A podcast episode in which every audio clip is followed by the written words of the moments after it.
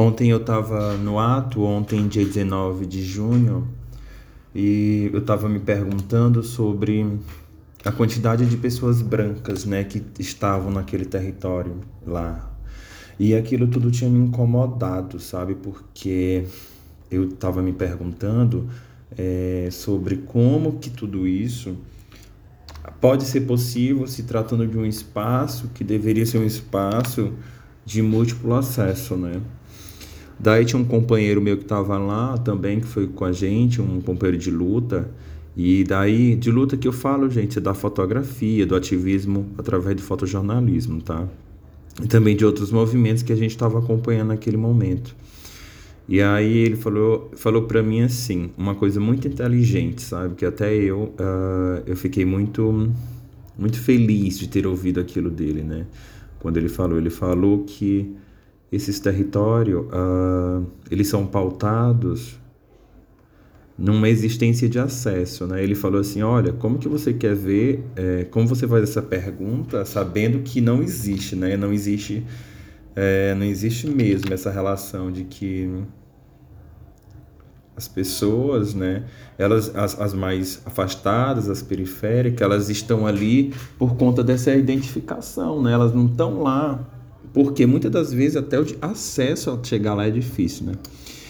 E aí, é, nesse sentido, eu fico me perguntando se essa parte que é uma parte significativa, né? E é uma parte que causa toda uma estrutura perturbadora, não só em mim, mas em diversos cientistas políticos, da relação de, de acesso, né? De como que essas pessoas estão acessando tudo isso, né? E de como que esse acesso é um acesso uh, relativo, né? De que as pessoas estão ali elas precisam ser escutadas e essa escuta depende muito das relações que elas têm criado ao longo desse tempo, né? É tudo muito complexo, Luiz, mas enfim, ele me, ele me ele se posicionou e me, me direcionou para isso. Uh, dizer que que essas relações, né, que essas, essas condições, elas, elas existem exatamente porque existe uma dominação daquele território e essa dominação desse território, ela participa também dessa relação de como pensar, né, tudo isso, de como a gente vai pensar essas relações. E aí essas relações elas são é, codificadas, eu posso dizer assim, a partir de uma visão própria, claro, né? É, mas durante as fotografias eu tinha pensado da maneira da seguinte maneira, de como que esse acesso da fotografia, enquanto um olhar subjetivo, pode decodificar as relações de pertencimento de um território onde as pessoas tenham esse acesso, né? Eu estava lá, eu estudo sobre, eu pesquiso sobre, então eu fui perceptivo que esses traços que rapidamente eu consegui delinear me fez é, resgatar, sabe, essa relação de que a falta das pessoas periféricas em manifestações em locais centrais é muito potente, não só para discutir de como que tudo isso tem acontecido, mas para discutir de como que esse acontecido pode ou não influenciar no desejo de de observar né, outras características que não as que já estão lá, as que pertencem àquele território. E eu tenho percebido bastante que toda essa essa técnico, é, eu vou chamar assim, essa tecnocultura de acesso rápido, é, ela tem aos poucos criado uma, uma variação, sabe? Essa variação de tempo que a gente tem se perguntado diariamente de como que tudo isso tem acontecido e de como que esse panorama tem se tornado algo tão questionador a ponto da gente, enquanto fotógrafo periférico, se questionar sobre a presença de corpos que deveriam estar ali, né? Mas as pessoas elas têm na sua cabeça, na sua mente, uma identificação, uma identificação necessária de que tudo que a gente pensa ou decide pensar parte de uma ideia própria, né? E não funciona assim sempre. A gente tem um panorama de políticas públicas dentro do país e a gente tem visto que esse panorama é um panorama que ele não é efetivo, né? Ele é um panorama que a partir de toda essa desse idealismo, né, desse composto, é, faz com que a gente cotidianamente comece a se perguntar de como que essas relações elas foram criadas e estão sendo criadas, né, para questionar tudo isso. Mas como a gente tem acompanhado e a gente tem visto que nem tudo uh, que a gente pensa, então que a gente imagina é, a gente é, traz para consigo, né, essa identificação de que o acesso, o acesso é, que a gente tem criado real, sabe, esse acesso de que é possível, de que a gente vai lá, de que a gente vai encontrar a partir de um diálogo próprio, mas não funciona assim.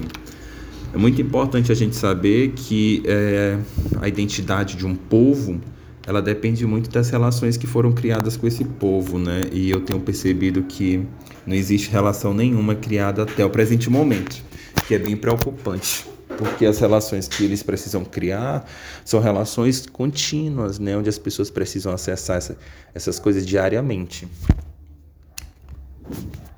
E quando você começa a acessar isso diariamente, você começa a se perguntar a partir de que momento é, tudo isso vai acontecer, né? A partir de que momento essa relação de acesso vai ser uma relação possível, né? Que essas pessoas vão poder estar sendo não só pertencendo a esse território, mas de alguma maneira dialogando a partir de uma condição social de, de referência, né? E essa condição social de referência é uma condição social questionadora, porque existe parâmetro, existe condições que foram e são condicionadas específicas para a função de um governo que ele minimamente deve cumprir, né?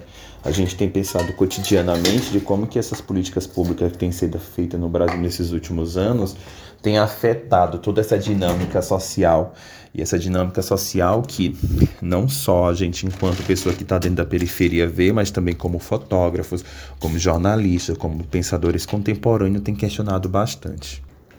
E é por isso que quando eu, eu lembro do que Bourdieu fala nos seus textos em relação ao poder simbólico, eu tenho me posicionado mais e mais para questionar exatamente sobre como que essa relação de acesso, que é pensada pela atual condição governamental, é, tem se posicionado, né, diante de tudo isso. E o que eu sinto cada vez mais é de que quando eu cheguei no ato, eu vi só uma realidade, que é uma realidade muito, muito presente nesse cotidiano, que a gente não tem percebido, né? A gente demora mais um tempo para perceber tudo isso, isso é um pouco é, desesperador. Daí eu me questionei bastante, né, sobre essas relações, essas relações que têm me feito ser questionador né, nesse espaço diário. Daí é esse traço da fotografia, né, é um traço onde a gente pensa diariamente de como que essas funções é, estruturantes elas são capazes de modificar né, essa percepção. É, eu posso citar aqui para vocês o Dubs de 1990, quando ele no discurso indicial né, da fotografia, ela se estrutura em dois eixos. Eu tinha já até comentado em outros locais, mas são um eixo super importante para a gente entender que existe o eixo semiótico com a teoria de Peirce e o ideológico, né, que é com o pensamento de Roland Barthes. É, os dois são muito importantes porque eles construíram ao longo do tempo esse território de poder visual, né, onde é, na verdade, as ideias de Butters, ele tem base na teoria de Pisciana, que será o nosso ponto e sempre foi o nosso ponto de partida, né, para essa discussão inteira. E tudo isso tem me feito pensar de que ah, por exemplo, a, a contiguidade física analisada por Pince é já em 1895, né? É, justifica essa teoria de que o contato com o referente está no momento em que o obturador da câmera abre e permite a passagem da luz e através desse processo químico e físico a imagem se forma nessa película, né? E muitas das vezes a cobertura desses atos são coberturas super importantes, porque, por exemplo, ontem mesmo na Paulista, eu percebi que existe um diálogo, né, ali dentro dessa condição de fotografia, de espaço, e que aumentou, né, tipo, a do dia 19, aliás, é do dia 29 que eu fui, no dia 29 de maio, eu também fui para esse dia, mas eu não percebi tanta tanta, tanta presença né, de comunicador assim dentro daquele espaço. E isso tem me chamado bastante atenção porque esse poder construído pela fotografia é um poder necessário, né? A gente está aqui pensando diariamente de como que essa fotografia ela pode ser capaz de, de permear outros espaços, né? É, é, é esse podcast que trata da fotografia no ato ato 19 é uma análise é, social e histórica é, me faz é, repensar de como que tudo isso né, pode fortalecer esse espaço de discussão. É, eu creio muito de que é, é, toda essa, essa relação que a fotografia tem criado né, e que e caracteriza esse, esse material e que, e que materializa também né, esse, esse, esse material é, todos esses componentes citados por Roulet são os mesmos que permitem que a fotografia tenha um instante de ausência total do homem, né? É, eu estou falando isso enquanto observador, enquanto, enquanto pessoa que pensa fotografia e que a gente tem aos poucos pensado de como que tudo isso pode fortalecer um futuro de memória, né? Um futuro de que essa memória ela tem uma categoria de pensamento, ela tem uma realização de pensamento e que essa realização ela foi construída a partir de uma mobilidade própria que a gente tem se repensado, né? Diariamente a gente tem pensado, repensado e a gente tem analisado cotidianamente de que existe uma relação e essa relação ela pode ser uma relação de análise histórica, ela pode ser uma, uma relação de análise é, espacial apenas, mas que vai ter uma, uma contextualidade de tempo e espaço, vai ter, né? Ah, tem uma frase que é assim: ao ensinar-nos um novo código visual, as fotografias transformam e ampliam as novas noções do que vale a pena olhar e do que pode ser observado. São uma gramática e uma ética da visão. O resultado mais significativo da atividade fotográfica é dar-nos a sensação de que nossa cabeça pode conter todo mundo como antologia de imagem. Essa, essa citação que eu estou dizendo para vocês é de Sótaca. Eu não sei se vocês conhecem esse livro, se vocês conhecem toda essa construção que Sótega tem trazido, mas eu vou deixar aqui para vocês é Sótega, 1986, é o nome se chama Ensaio sobre Fotografia, Lisboa, Dom Quixote. Se você puder ter acesso a esse livro, tenha porque é, vai fazer muita diferença em sua vida. É muito importante a gente pensar de que tudo, toda essa análise, né, de, de, de recepção, de observação, é, parte porque nós pertencemos a uma mesma sociedade e mais que fazemos leituras diferenciadas de uma mesma imagem porque possuímos vivências e experiências diferentes. Isso é um fato.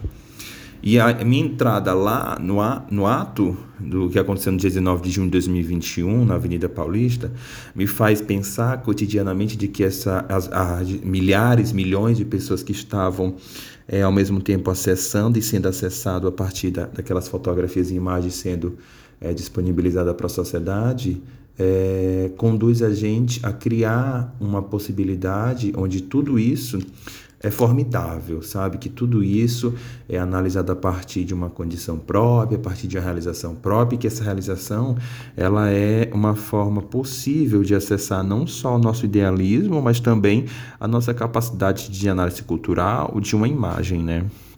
É, eu tenho pensado diariamente de que todo o processo que ocorreu daqui até lá, né, faz parte de uma base de construção. Essa base de construção, ela é considerada, pelo menos por mim, né, a partir de uma ideia de que nós somos presentes e esse presente é uma condição de cada vez mais intacta, né, de que uh, nós estamos aqui, nós somos daqui e nós fomos a partir daqui.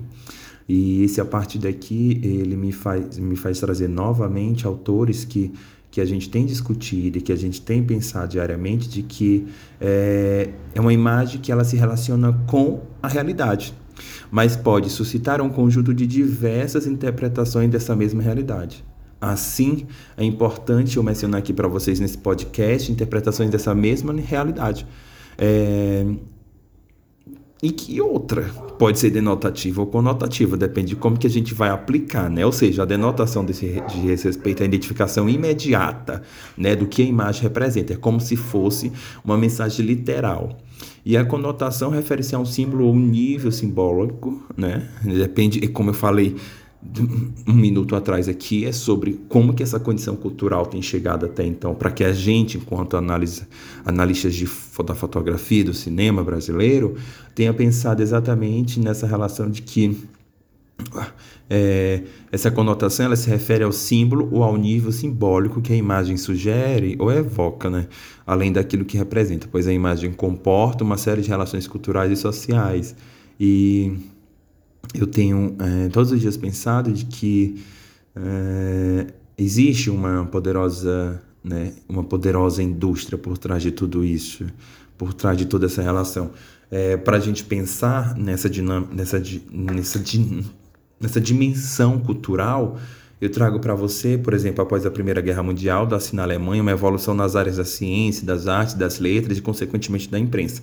E a partir daí surgem as revistas ilustradas, em que a imagem fotográfica deixa de ser um elemento meramente é, decorativo e passa a ser privilegiada em detrimento do próprio texto. Isso tudo faz com que hoje, em, junho de 2021, por mais que a gente não tenha tanta evolução categórica de discussão social na fotografia, é, no sentido mais atual e literário, né, a partir de uma análise etnográfica, a gente pode começar a pensar também de que a fotografia ela funciona como um instrumento de comunicação e que tem por objetivo informar. Isso já é o primeiro passo. Estou falando do discurso do fotojornalismo, que é um jornalismo que traz um vestígio, né, uma condição do real e que esse real ele está cada vez mais é, possível.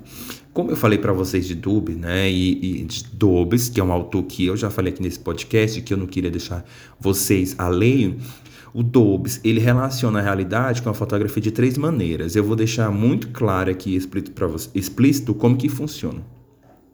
A fotografia como espelho do real. O que, que é isso, Léo? A fotografia é entendida como uma analogia objetiva do real, ponto.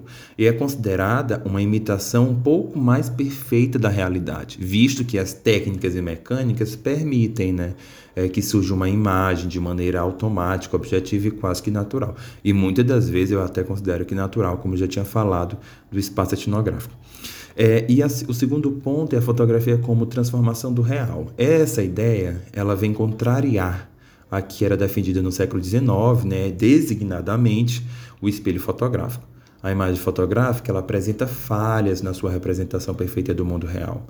O princípio de realidade foi designado como uma impressão, visto que a imagem fotográfica é um utensílio de transposição, análise, interpretação e transformação do real. É, existe ainda umas condições que podem ser aplicadas aqui nessa coisa que eu estou falando para você do segundo ponto de Borges, é de que essa quando ele é, condiciona a gente a pensar nessa transformação do real, ele condiciona a gente a pensar de que o espaço etnográfico também é influenciado. Mas isso é assunto para outro podcast que não tem nada a ver com isso. E a fotografia como vestígio do real. O que, que é isso, Léo? A fotografia ela é encarada como procedente do índice, né? do índice, daquilo que a gente começa, daquilo que a gente permeia, daquilo que a gente mapeia, daquilo que a gente estrutura para ser início. Isto é, a representação por ticuidade física do signo como se o seu referente. Né? Existe algo na imagem fotográfica que marca a diferença de todos os outros modos de representação. Né? E isso é muito claro dentro quando gente, quem é fotógrafo, quem não é fotógrafo, da gente entender como que isso acontece, né? Mesmo dentro dessa conotação, eu vou dizer muito rápido três pontos que o Dubs, aí, Dubs, é, para você que está me ouvindo, é Dubs 1992, tá? Se você quiser procurar e você quiser se referenciar, é muito importante que você se referencie a partir desse texto. Então, o ponto 1 um é a relação do corte fotográfico fora do enquadramento, ou seja, o espaço fotográfico na sua exterioridade no momento da produção da imagem. O segundo ponto é a relação com o enquadramento e com a composição, isto é, o espaço fotográfico em si, a sua autonomia da mesma, da mesma visual. A partir do momento né, que o ato fotográfico opera o corte fotográfico no contínuo do espaço referencial. É como se a gente é, decodificasse essas relações. E o terceiro ponto é, com espaço topológico né, do sujeito que observa a fotografia, ou seja, o espaço fotográfico e a sua exterioridade no momento da recepção da imagem é o espaço referencial ao sujeito que olha a fotografia no determinado momento e a relação que mantém com o espaço desta. Uma foto que eu achei muito bacana e que pode referenciar um pouco do que eu estou falando aqui para vocês é uma foto que, nessa, na data de ontem, do 19 de 6 de 2021, o fotógrafo que acompanha o ex-presidente Luiz Inácio Lula da Silva, ele tirou essa foto, né, e mandou para e o Lula, se eu não me engano, ele publicou no seu Instagram. É uma foto tridimensional que tem condições de acesso diversas que faz a gente pensar que é tudo que eu falei para vocês aqui sobre condição simbólica, sobre atos, sobre atos, sobre diversas outras coisas, podem é, referenciar algum sentido para vocês. E podem fazer que a gente pense nessas estruturas de motivação. A, a bibliografia que eu vou deixar hoje para vocês, claro que é Helmer Bates, né, Bates, é a Câmera Clara, que também em Lisboa, edição 70, muito importante para você. O Benzi, Benzi Awards, Hasley, 1991, né, também, que isso é muito importante. É, tem do Koenig, que é essa enciclopédia da ciência e da tecnologia, que é um, a, é um momento incrível para você pegar esse livro e entender porque ele traz toda a condição do século da indústria e traz todos os apontamentos sociais que fazem você nortear essa estrutura cultural que eu estou falando. E outra é o Doubles, o ato fotográfico, né, também da, da Lisboa, e está trazendo essas diversas edições bem bacana. E o Franken, que é fotografia e sociedade, né? É 1995 para você que está aí procurando, para você que está querendo se cada vez mais, né, se procurar, se informar, lá, lá, lá. E tem também Procura do Batista, Fotografia na Imprensa, Procura do Boni, a margem de interpretação e a geração do sentido no fotojornalismo, Procura do Hatlin, né, que é a fotografia e suas representações do tempo, Procura, claro, o do McCall, que é a teoria da comunicação de massas, e, claro, para finalizar, o Martini, Introdução à Análise da Imagem, de 1943. Do mais, muito obrigado. Esse é o primeiro é, episódio dessas análises que eu fiz do ato, desses momentos da fotografia. Nesse primeiro, primeiro podcast, a gente falou sobre a fotografia do ato do dia 19, o ato 19, uma análise social e histórica. Um grande abraço, muito obrigado por ter me escutado até aqui e até o próximo.